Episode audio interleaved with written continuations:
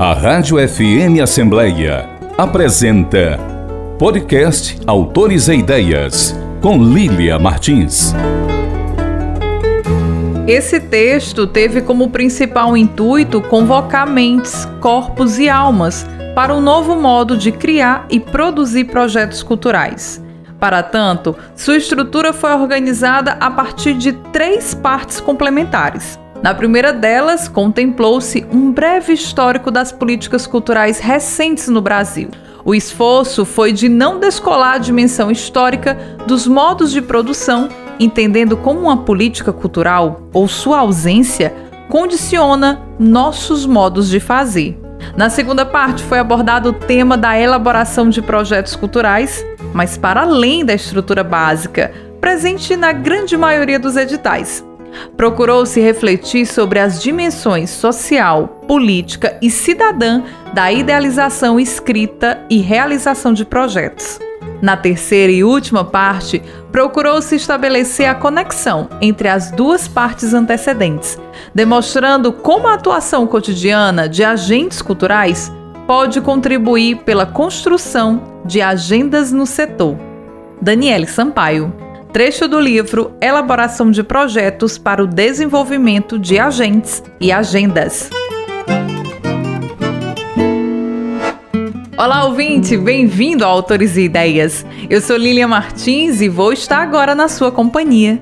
É muito bom ter você aqui. E eu já estou de volta aos estúdios da Rádio FM Assembleia, mas seguindo criteriosamente os protocolos de segurança contra o coronavírus. E a nossa entrevistada segue de forma totalmente à distância, conversando conosco através das novas tecnologias digitais. Mas olha, o capricho e o zelo da nossa programação continuam os mesmos. E você já sabe da novidade? O Autores e Ideias, além do rádio e do site da Assembleia Legislativa do Ceará, agora também está nas principais plataformas de streaming. Isso mesmo, você pode nos acompanhar nas ondas do rádio e na internet. E hoje no programa eu recebo a produtora e gestora cultural, pesquisadora de políticas culturais e fundadora da Sim Cultura, Daniele Sampaio, autora do lançamento Elaboração de Projetos para o Desenvolvimento de Agentes e Agendas, publicado pela editora Javali.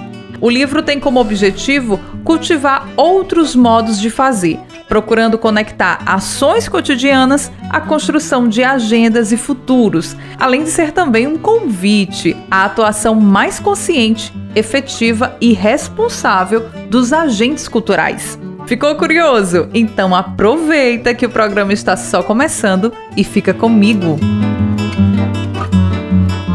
Daniele Sampaio, é um prazer recebê-la no Autores e Ideias. Seja muito bem-vinda e a gente traz aí um tema muito pertinente que é tratar de elaboração de projetos culturais. A gente vai atender uma pauta da classe artística, dos produtores e a gente vai aí vingar temas para você que nos acompanha e que tem vontade de tirar aquele projeto do computador aquele projeto da cabeça e pleitear aí financiamentos de agências. Então fique atento esse nosso bate-papo com ela, Daniele Sampaio. Muito bem-vinda, Daniele. Muito obrigada, Lilian. É um prazer estar aqui com vocês. Eu espero atender as expectativas e poder falar bastante sobre a função dos projetos culturais também para uma dinâmica, uma perspectiva cidadã. O título do livro que a Daniele Sampaio lança é Elaboração de projetos para o desenvolvimento de agentes e agendas por uma escrita cidadã, publicado pela editora Javali. Daniele, o que, que os leitores podem esperar dessa publicação? O livro, ele tem assim uma motivação primeiro de conferir um aparato técnico, um passo a passo, que ajude agentes culturais a escreverem seus projetos. Justamente isso que você falou na introdução. Tirar uma ideia da cabeça e traduzir em texto. Conferir, então, aí o percurso possível para que isso seja realizado. Mas, para além disso, Línea, o meu interesse no livro também esteve em redimensionar a noção de agentes culturais sobre o impacto social das nossas ações. Então, quando eu aprendo a escrever um projeto, quando eu realizo um projeto, eu posso estar vinculando nessas ações também uma dimensão política e social, né? No sentido de que eu não escrevo o projeto apenas para mim mesma, eu não escrevo o projeto apenas pensando no meu grupo, no meu espaço cultural, mas eu amplio o meu olhar, o meu tônus político para ativar também o meu território, o território onde eu estou inserida. Então, o livro, vamos dizer, ele tem um convite para que agentes culturais possam escrever de uma maneira melhor, mais clara, mais objetiva, mas com uma escrita cidadã que não se distrai aí de funções que eu, no meu entendimento, acho que são fundamentais para a gente poder pensar a cultura por outros vieses, né? E essa ênfase do livro da Daniele, eu acho que é um dos principais diferenciais, porque ele não vai se deter apenas a essa estrutura básica para você escrever o projeto, né? Ela traz essas reflexões aí para a gente pensar numa dimensão social, política e cidadã, como é o próprio subtítulo do livro, que nós agentes culturais temos esse papel a cumprir para a sociedade. Eu vou tratar desse tema, tá, Daniela? Eu quero explorá-lo aqui no nosso bate-papo, mas eu vou fazer uma pergunta que eu acho que ela abre toda essa nossa discussão, né? Por que que ainda é tão difícil para os artistas e para os próprios produtores escreverem e submeterem um projeto cultural às agências de financiamento? Pois é, eu acho que a gente pode ter duas respostas, pelo menos, assim, tá? Acho que tem uma primeira de cunho histórico que diz respeito pelo seguinte, Lilian. Até bem pouco tempo atrás, escrever projeto era uma coisa muito mais distante do que é hoje, porque a gente não tinha tantas linhas de financiamento assim para submeter projetos. Essa oportunidade de conseguir um financiamento para projetos culturais, ela é bastante recente do ponto de vista histórico, né? A partir de 2003 e 2004, com as políticas culturais implementadas no governo Lula, né, nas duas gestões do governo Lula, e quando Gilberto Gil esteve frente ao Ministério da Cultura. Então foi ali que esse mecanismo que a gente chama hoje de edital, que é tão é, difundido, ele passou a ser uma realidade palpável para muitos agentes culturais que jamais pensariam em acessar recurso público para financiar os seus projetos. Então, vamos dizer que esse é um aprendizado que é recente. Desde 2004, 2005, os agentes culturais vêm se aprimorando e se apropriando deste instrumento, que é a escrita de projetos, para concorrer a editais. Agora, por que, que ainda é um, problema, né? embora seja muito democrático? É, pelo menos assim, a experiência mais democrática que a gente teve na nossa história, né?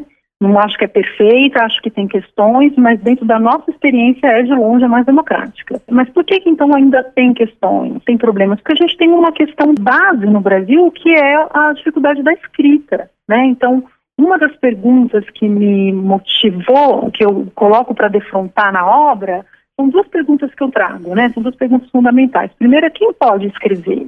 E depois, quem sabe escrever? Né? Então, a gente não pode naturalizar um processo que não é tão dominado. A gente vive num país de realidade, altas taxas de analfabetismo ainda, né? E boa parte dos nossos agentes culturais são constituídos mestres, mestras populares que não têm um letramento. Tem uma série de outras habilidades, mas não um letramento, não são capazes de escrever o seu projeto. Então, não saber escrever, no limite, aparta esses agentes do acesso ao financiamento. Então, um dos propósitos do livro é justamente o de trazer uma estrutura textual bastante intuitiva, bastante pedagógica, de modo que agentes que estão próximas e próximos desses mestres e mestras, por exemplo, né, que foi o exemplo que eu trouxe aqui para a gente conversar, possam se colocar a serviço, à disposição dessas pessoas, dessas artistas e desses artistas, para traduzir, para fazer a tradução dessas ideias, desses projetos para o projeto. Porque o instrumento do projeto hoje ele é um, uma condicional para o acesso do financiamento, né? Você não acessa recursos sem escrever projeto. Mas a gente não pode partir do princípio de que isso é dado, de que isso é óbvio. Nem naturalizar isso como se quem sabe escrever sempre soube, quem escreve bem sempre escreveu bem,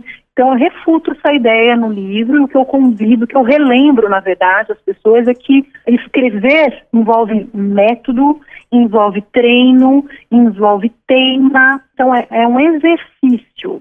Conforme você vai exercitando mais, melhor você vai ficando. Então, até para des desnaturalizar né, algumas frases que é bastante recorrentes no meio artístico, que é, ah, eu não vou escrever porque esse projeto não é para mim. Mas como que você já avaliou que esse projeto não é para você? Né? Quais são os fundamentos para essa sentença tão fatalista? É claro que às vezes a gente vai chegar a essa conclusão depois de uma análise. Bom, esse edital não é para mim mesmo, mas a gente não pode tirar essa conclusão antes de ler o edital, de ler o regulamento, de entender quais são os parâmetros, qual o recorte. Em muitos casos, a pessoa sequer se apresenta ao edital porque ela diz para ela mesma: eu não sei escrever, eu não consigo escrever, eu não consigo colocar no papel aquilo que eu falo tão bem, aquilo que na minha cabeça está muito claro, eu não consigo fazer essa ponte, essa travessia, né? Então, eu tenho para mim que tem que ver com um histórico da nossa população brasileira mesmo, né? Então, é algo que nos diz respeito, assim, é algo muito grave, claro, né? Que a gente precisa lidar com coragem. Uma das maneiras que eu imagino tem que ver com projetos na educação. Né? Então, a gente não, não pode desmerecer, não pode desprezar a importância de uma ação articulada entre cultura e educação nesse sentido. E é tão interessante ouvir a Daniela falando sobre isso, porque a gente pensa exatamente no que, que é a escrita para um projeto cultural, né? O que, que é a escrita de um projeto para você submeter a um financiamento, seja ele público ou privado essa escrita, ela não é meramente, né, tomar palavras no papel. Ela passa aí por uma técnica. E a Daniela chamou muita atenção sobre isso, né? Sobre a técnica para escrever projetos, destrinchando essa técnica a partir da leitura do livro. E uma coisa que eu achei assim muito pertinente, Daniele, é que você traz aí que eu não posso ser também só técnica, né? Essa minha escrita Exato. do projeto, ela também tem que ser uma escrita sensível para que eu traga a minha essência artística. Fala pra gente sobre esse equilíbrio dessa escrita que ela tem que ser técnica, que ela tem que contemplar cada um daqueles pontos que estão no edital, mas ela não pode Exato. ser de todo técnica, esquecendo desse viés sensível da própria essência artística, porque senão eu não consigo aí demonstrar todo o potencial do projeto cultural que eu quero trazer. Eu queria que você falasse um pouquinho sobre isso. Filha, eu acho que você toca num ponto muito interessante, porque assim, a gente pode tanto cair na armadilha de achar que a técnica não é importante, recusar isso, né? E apostar, vamos dizer, numa escrita que é muito subjetiva, que é muito conferida de sentido, certamente, mas que não atende aí aos requisitos que o próprio regulamento de um, de um programa de financiamento está disponibilizando né, para você. Você ignora isso e sai para uma escrita muito pessoal como também cair no excesso de importância da dimensão técnica e fazer um texto que é muito frio, sem alma, né? Então, são dois perigos que a gente tem, são dois extremos. Então, no livro, eu procuro atentar para a importância da dimensão técnica, no sentido de, de entendê-la como um esqueleto do texto. Né? É aquilo que vai dar a estrutura do texto. Então, a gente precisa começar por ela para a gente garantir que aquilo que não pode deixar de estar no texto está lá. Né? Então, a gente precisa respeitar uma, vamos dizer, uma sequência de ações para garantir que a gente dê conta, que a gente contemple as perguntas do nosso possível financiador. Uma vez isso estando garantido, aí eu convido as agentes, os agentes culturais a ir a, a preencherem esse esqueleto da maneira como elas quiserem. Aí se floreia.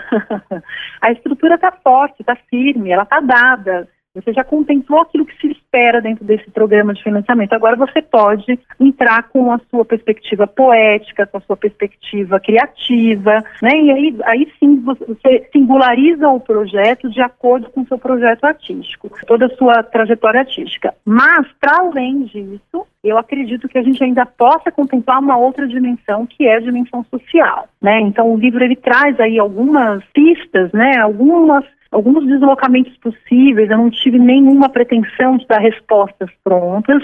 Meu desejo foi mais o de instigar, provocar, acender o desejo, a pergunta, né, o interesse por sair desse modus operandi que está muito arraigado em muitas pessoas e experimentar alguma coisa que seja um pouco mais ampliada, né, um pouco mais arejada. Então, para tentar fazer esse equilíbrio, como você colocou, o livro ele foi dividido em três eixos estruturais, tá? Esses três eixos eles são bem conectados. Então, na primeira parte do livro, eu julgo essencial para o justo entendimento das problemáticas que a gente traz nos capítulos seguintes, eu apresento uma breve contextualização das políticas culturais recentes no Brasil. Por que trazer né, uma, uma, uma passagem sobre políticas culturais no livro? Ah, o meu desejo foi demonstrar como a conjuntura histórica interfere de forma determinante nos nossos modos de imaginar, de criar e produzir. E como a gente pode, uma vez estando conscientes desses processos, né, agir frente à história com outras perspectivas e atitudes.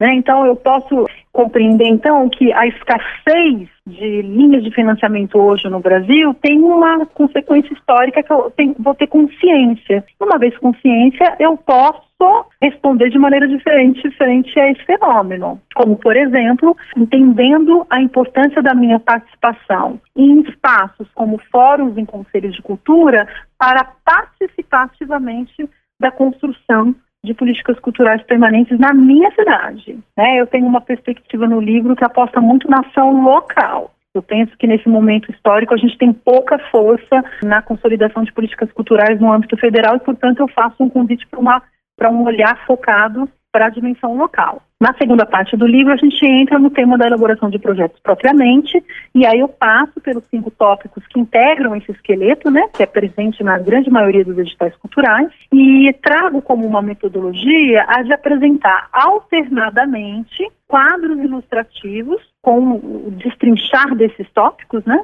seguido de um texto prático, de um exemplo prático. Então eu passo pela estrutura e depois eu trago um texto pronto para demonstrar como que aquela estrutura pode se tornar um texto. Né? E para fazer isso é importante dizer que eu me vali de textos proje de projetos aprovados junto ao autor paulista Eduardo Okamoto ao longo dos nossos 15 anos de parceria, tá? Então, a, aqui nessa segunda parte do livro, a ideia foi reunir teoria e prática partindo de um ponto inicial concreto que pode servir de suporte para o desenvolvimento da escrita de cada uma das pessoas que vão acessar o material. Como você bem destacou, Lilian, mas eu vou reiterar, porque isso realmente talvez seja é uma das coisas mais importantes dessa obra para mim, tá? Eu sempre destaco que o propósito foi o tempo inteiro ir além do roteiro técnico, embora eu considere a técnica importante sim. Né? O que eu procurei empreender nesta parte do livro foi iluminar as dimensões social, política e cidadã intrínsecas, a meu ver, aos processos de idealização, escrita e realização de projetos culturais. Intrínsecas, porém preteridos em nossa dinâmica cotidiana. A gente considera uma série de questões, a gente, parece tudo muito óbvio depois, né? Quando a gente vê e fala, não, mas é claro que tem uma dimensão social, claro que tem uma dimensão política, mas é claro que tem uma dimensão cidadã. Mas não basta a gente saber aqui no plano mental, a gente precisa se engajar ativamente para fazer isso valer e fazer sentido, né? E por fim, o terceiro eixo, né, a terceira parte do livro, ele consiste na conexão entre as duas primeiras partes. Eu procurei aí demonstrar como a equação entre consciência histórica e uma atuação que eu chamo de mais vigilante pode resultar na consolidação de agendas. Agora, de que maneira? Esse é o desafio que eu convido todas as pessoas a refletir e agir. Né? Como eu disse, eu não tive pretensão de dar respostas prontas, mas o texto procura apontar possíveis saídas criativas que podem contribuir para esse oportuno desafio. Então, a expectativa é, antes de estimular as agentes culturais e os agentes culturais a reconhecerem por si as outras possibilidades de ação a partir de suas realidades específicas. Daniele, eu tenho que fazer essa pergunta, né? Eu acho que muita gente que agora nos acompanha reflete sobre isso também, né? Quando a gente traz essa atuação cidadã para dentro do meu projeto cultural, e pensar um pouco nele ser socialmente responsável, né? Quais pré-requisitos, assim, o que, que eu preciso preencher no meu projeto para que ele realmente se torne um projeto socialmente responsável e que contemple essa atuação cidadã? Olha, Lília, eu acho que, assim, as respostas que eu vou dar elas vão ser insuficientes de saída, tá? Mas eu não vou me furtar do exercício. Por que, que eu estou dizendo isso? Porque eu acho de fato que essa dimensão cidadã ela é muito correlacionada com os territórios onde nós estamos inseridos. Então, eu sou uma agente cultural que estou inserida na cidade de Campinas, no interior de São Paulo. Né? Como que eu posso, no meu cotidiano, na minha atuação cotidiana enquanto produtora e gestora de um espaço cultural, desenvolver os meus projetos, não me furtando da dimensão social e cidadã. Acho que há uma série de saídas, mas eu preciso partir sempre da minha experiência. Por isso que eu estou dizendo que a minha resposta ela vai ser insuficiente porque ela só pode ser pessoal no, num primeiro momento. Para ela passar a ser coletiva, a gente precisa estabelecer alguns passos, que no livro eu não vou dizer que eu resumo, né, mas eu digo que a, a principal resposta para isso seria a participação social. Então, vou tentar fazer um exercício assim, como eu penso, é como eu tento me exercitar dentro desse propósito, tá? Então, Dentro da rotina de uma produtora cultural, a gente escreve projetos, a gente realiza projetos, a gente contrata pessoas, a gente contrata serviços, a gente escolhe os circuitos onde a gente quer passar com o nosso projeto. Tem uma série de situações que nos confere autonomia para fazer escolhas. Então, ao escrever um projeto, eu posso idealizar aquilo que eu estou idealizando, estou no plano das ideias, certo? Eu estou pensando aqui que projeto que eu quero realizar para o próximo ano, em 2022, aqui na Cincultura, por exemplo. Vamos supor que eu escolha fazer um projeto de distribuição gratuita deste livro né, que a gente está falando aqui, que é um projeto concreto, tá? Já estou dando um spoiler. então tem aqui um projeto de distribuição para pontos de cultura, para aldeias indígenas, para quilombos, para bibliotecas comunitárias, para uma série de espaços culturais que eu suponho, imagino, que essa referência possa ajudar, possa contribuir minimamente, tá? Para eu fazer isso, eu vou precisar montar uma equipe, confere? Eu não faço isso sozinha. Né? Eu posso escrever sozinha, mas eu preciso, no momento de executar esse projeto, construir uma equipe. Só que na minha escrita eu já tenho que colocar isso no papel, né? Eu já registro isso. Então eu vou contratar lá uma produtora executiva, uma assistente de produção, uma estagiária de produção. É, enfim, eu posso montar lá a minha equipe. Vamos supor que eu tenho ali cinco, seis funções já estabelecidas para que esse projeto seja realizado. Quando eu penso na contratação dessa equipe, via de regra, a gente tem muitas opções com nomes de homens.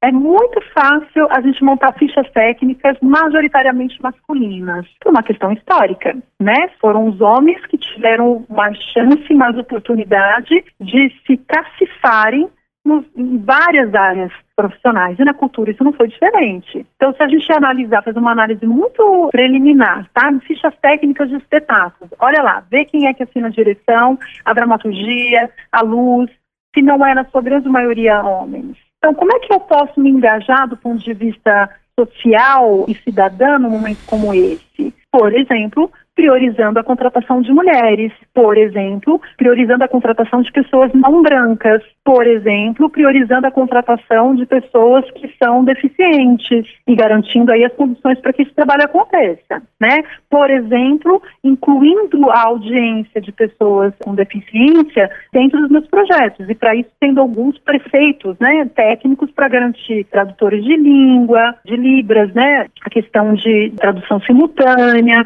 enfim, é uma série de coisas que a gente vai mudando na nossa escrita. O projeto é o mesmo, né? O projeto ele continua lá totalmente resguardado, mas ele vai ganhando camadas de complexidade que são essas camadas de responsabilidade social cidadã. Então, esse foi um pequenino exemplo que eu dei, que é muito endógeno ainda, né? É uma coisa que vai ficar muito interna dentro do processo criativo do projeto, né?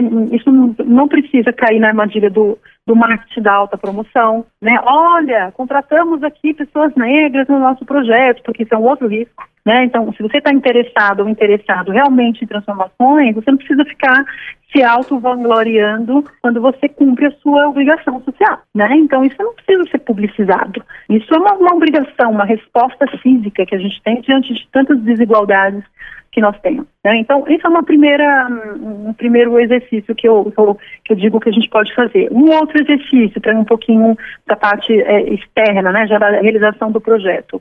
Eu quero estabelecer aí os circuitos da, da distribuição. Eu posso pensar de uma maneira muito prática e falar, bom, vou distribuir para as secretarias estaduais de cultura e elas que cuidem da distribuição, porque aí, eu já digo aqui, já vou colocar no meu relatório, aquilo que me interessa, que é distribuir X mil exemplares e não tenho nenhum interesse em fazer um monitoramento da entrega desses livros, por exemplo. Bom, então a gente está caindo justamente naquilo que eu estava falando agora, que é o marketing da autopromoção. Não é uma função, não é uma ação que tenha responsabilidade social. Se eu quero verdadeiramente que este material chegue nas pontas dos Brasis mais profundos, né, lá para que o agente, agente cultural que nem sabe que eu existo, né, e também não precisa saber o que ela precisa aprender a escrever e saber que ela pode aprender a escrever, porque é a finalidade do livro, eu tenho que cuidar desse monitoramento da distribuição. Então, isso dá muito mais trabalho. Então, mas é isso que eu quero fazer, porque é uma coisa séria. Então, como que a gente pode pensar a distribuição de maneira que a gente possa ter o controle, a monitoração dessa distribuição? Ah, tem algumas possibilidades, a gente vai ter que pensar junto, por isso que a gente monta uma equipe. Né? Então, vai ter uma pessoa que vai pensar, vai fazer a coordenação da logística de, de, distribuição. Nós vamos abrir um edital público e esse edital público vai fazer uma distribuição, vamos dizer, um equilíbrio regional para a gente não cair em outros problemas que é de mil exemplares distribuídos, foram 500 no estado de São Paulo. Está tá errado. Então, não foi um projeto que teve aí responsabilidades para cuidar de uma distribuição equilibrada, né? Então, é, esse foi o segundo exemplo que eu trouxe. Só para ilustrar, Aline, que assim, esse exercício que eu estou convidando as pessoas já faz parte das oportunidades que elas têm no cotidiano. É só mudar o olhar, é ativar uma coisa, sabe? É como se tivesse um botãozinho nosso que está desligado, adormecido, por uma série de questões, inclusive históricas e que eu estou propondo que a gente acione. Então, quando a gente aciona, imediatamente muda. Aí fica até difícil desmudar. Não sei se existe essa palavra, mas eu de inventar agora. eu acho que fica até difícil de desmudar depois, porque você fica tão dentro de uma outra lógica de entender, não, mas espera aí, eu quero fazer direito, eu quero fazer esse projeto chegar na ponta mesmo. Não, mas desse jeito eu não vou ficar sabendo. Não, né? Você vai indo, ativando essa musculatura social, que eu acho que é muito bem-vinda, não somente para o seu desenvolvimento enquanto pessoa, enquanto artista, mas sobretudo enquanto classe, Lilian. E aqui talvez eu tenha a chance de falar de uma coisa que eu acho muito cara, que é uma mudança de perspectiva que nós nós, enquanto agentes culturais, precisamos ter que a gente nunca trabalha sozinho. Mesmo quando a gente acha que a gente está trabalhando sozinho. A gente não trabalha sozinho.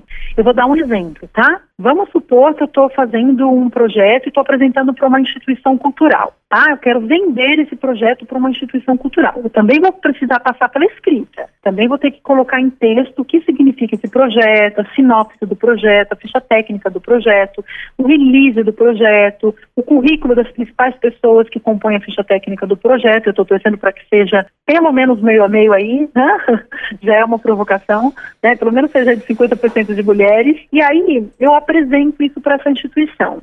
E ela gosta demais, me pede uma proposta de cachê. Eu faço uma proposta de cachê.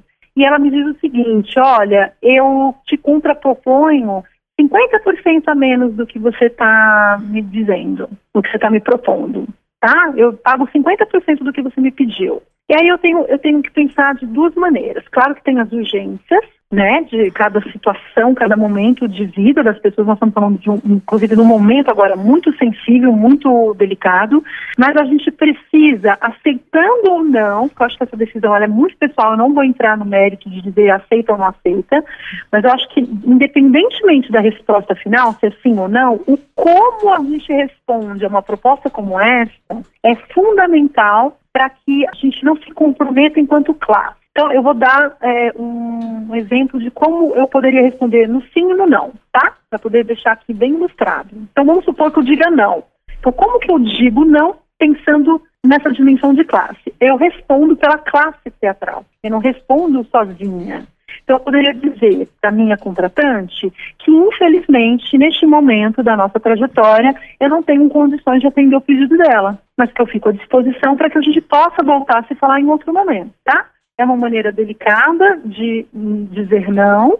Eu não me comprometo com este financiador, mas Se eu tivesse em outro momento histórico que não esse, eu ainda trabalharia numa dimensão mais profunda, que é problematizar a contraproposta. Dizer, olha, já faz muitos anos que nós trabalhamos em outros parâmetros, então esse parâmetro não é mais para nós. Né? De maneira a contar também para esse financiador de que ó, você está pagando muito abaixo. Isso não é um cachê digno para um trabalho que é desenvolvido há 15, 20 anos.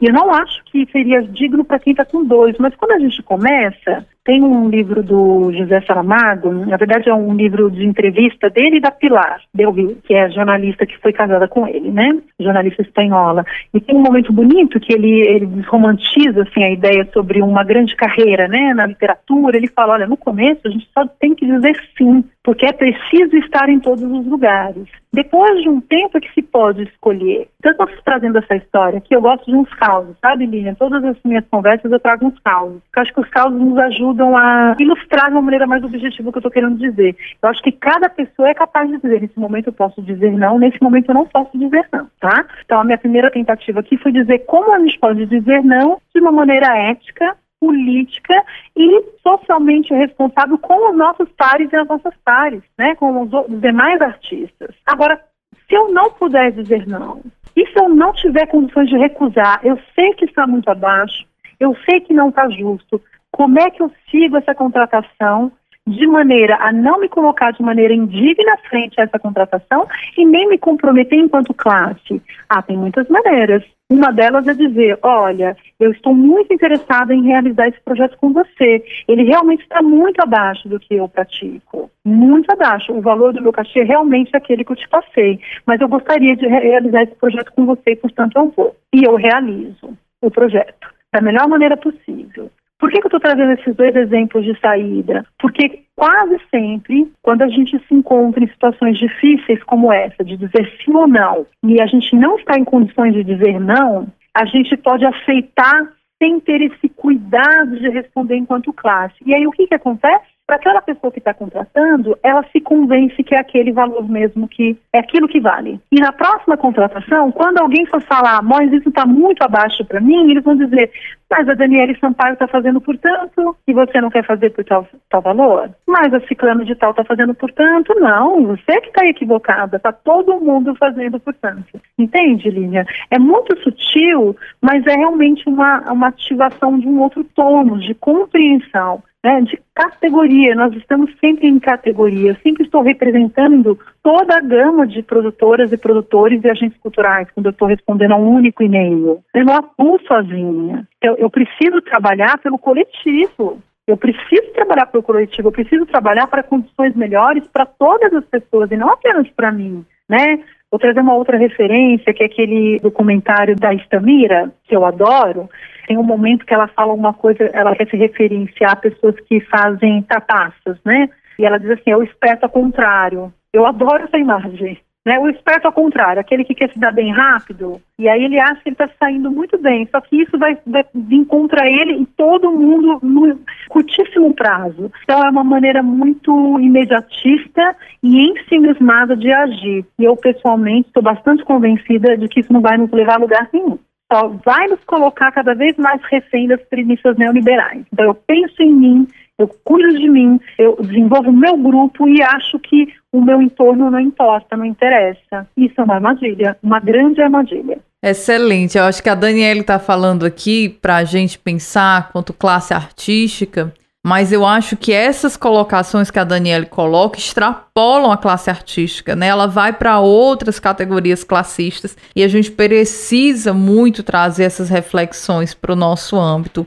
E eu quero aproveitar que a gente está aqui numa emissora de um poder legislativo e, claro, na reta final aqui do nosso bate-papo com a Daniele e lançar essa pergunta, porque eu acho que ela pode sim responder e com todo o cabedal de conhecimento que ela traz, né, e com as próprias reflexões que a gente vem discutindo aqui ao longo do nosso bate-papo. E aí eu quero te fazer essa pergunta, Daniele, por que que é tão importante ao artista, ao produtor cultural pensar no âmbito político e social do seu projeto, sobretudo no atual cenário em que os artistas estão no país? Olha, Lília, eu penso que a gente tem aqui uma, um cenário que é assim dos piores que a gente pode imaginar. Nos meus estudos acerca de políticas culturais, eu tenho um recorte que é de 1930 para cá, né? Então, antes de 1930 eu sei muito superficialmente, então eu sempre me balizo a partir de 1930 e observo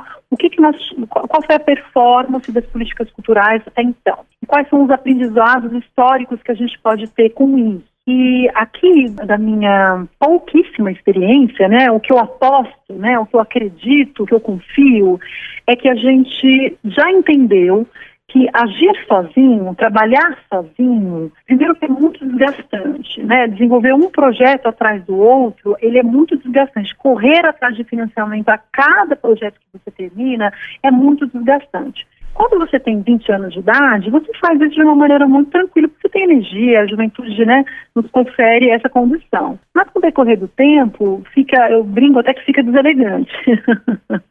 né, eu digo, olha, até os 30 a gente corre, a gente sua, a gente. Né, depois dos 30 eu acho que a gente tem que mudar aí, né, a, a maneira de atuar, ela tem que ser um pouco mais lapidada, ela tem que ser um pouco mais madura, ela tem que ser estratégica. Na verdade, eu acho que ela tem que ser estratégica desde sempre, mas eu acredito que a gente não pode pular etapas também no amadurecimento de uma pessoa e de uma profissão. E assim eu entendo a, produção cultural. No começo, a pessoa vai escrever projetos para todos os editais, para todas as instituições. E não, não acho que está errado isso, não. Eu acho que aí ela vai mapeando também quais são as suas interlocuções possíveis. Depois ela filtra. Ela vai entendendo assim, ah, então eu dialogo mais ou menos nesse circuito, com essas pessoas, com essas instituições, nesses festivais, né? E por aí vai. Então está tudo certo.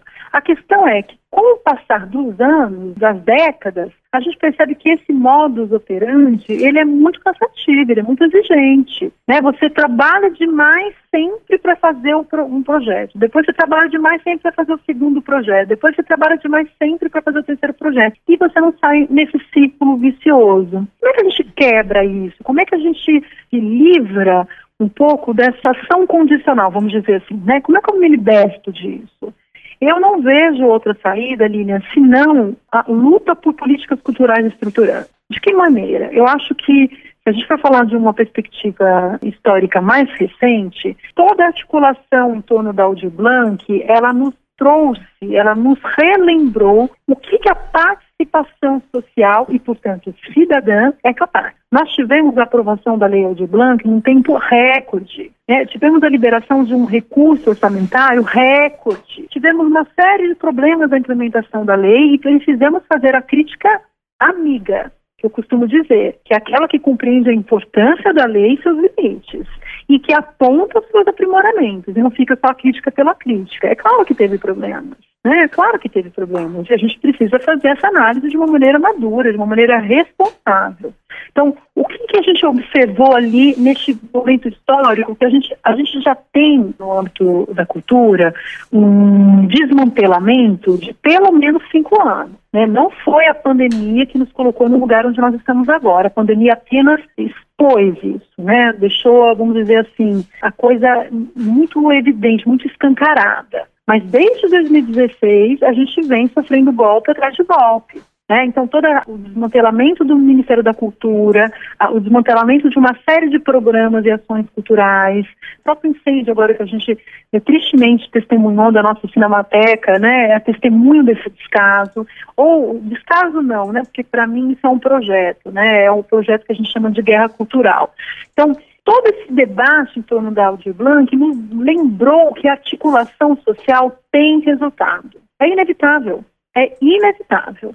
Se a articulação social tem resultado, tem uma equação que funciona é essa, tá? Então, uma das oportunidades que a gente teve agora foi de experienciar o que significa um sistema nacional de cultura ativável. O que significa ter orçamento garantido o que significa a transferência fundo a fundo, que é uma das pautas mais fortes das últimas duas décadas, né? O debate em torno do Sistema Nacional de Cultura ficou muito forte ali no final da primeira década dos anos 2000, início do, do 2010 ali, porque era justamente a estratégia para a gente dialogar com o legislativo e garantir em lei que a gente tivesse uma dotação orçamentária no âmbito federal, no âmbito estadual no âmbito municipal. Ora, o que, que isso significa? Que a gente vai ter a garantia de recursos sendo distribuídos lá com essa capilaridade, chegando na ponta. Né? Então, a gente tem ah, opções de financiamento público para que a agente, agente cultural de qualquer cidade possa submeter o seu projeto. Então, eu não vejo outra saída senão a gente apostar na implementação do Sistema Nacional de Cultura. Eu não acho que isso é rápido, eu não acho que isso é fácil, mas não acho também que é impossível. E acho que nós temos um legado a deixar para quem vai vir depois. Foi passado para nós esse bastão. A gente também tem uma responsabilidade de seguir, de prosseguir, de avançar e deixar um novo problema né, avançar com essa pauta. Agora, como? A gente precisa ativar os nossos espaços de participação social. E também a Lei Aldir Blanc nos trouxe essa oportunidade. São inúmeras as cidades hoje que aderiram ao Sistema Nacional de Cultura. Mais de 50% dos municípios brasileiros hoje estão aderidos ao Sistema Nacional de Cultura. Alguém poderá dizer aí, mas ah, só 50% é muito pouco. E aí eu vou dizer o seguinte, nós estamos falando de um país de dimensões continentais. Não é pouco. Não é pouco. Agora, esse é o primeiro passo. Tem uma lição de casa, tem uma tarefa de casa que precisa ser implementada. Entre elas, a consolidação daquilo que a gente chama de CPF da cultura. Conselho, plano e fundo. Então, olha, temos coisas a fazer. Né? A gente tem coisas para fazer no ponto imediato. Se a gente não tem esforços para isso, a gente vai estar daqui a cinco anos no mesmo cotidiano que a gente está agora. Daqui dez anos com o mesmo cotidiano que a gente está agora trabalhando imensamente para realizar um projeto e depois começar tudo de novo. Eu acho que a gente merece outra narrativa, acho que a gente merece contar uma outra história, vivenciar uma outra história. Eu acredito que o caminho para isso é a consolidação do Sistema Nacional de Cultura, que vai garantir aí a transferência direta de recursos fundo a fundo e uma política de Estado, né, verdadeiramente implementada no país. E a gente concorda muito com isso, tá?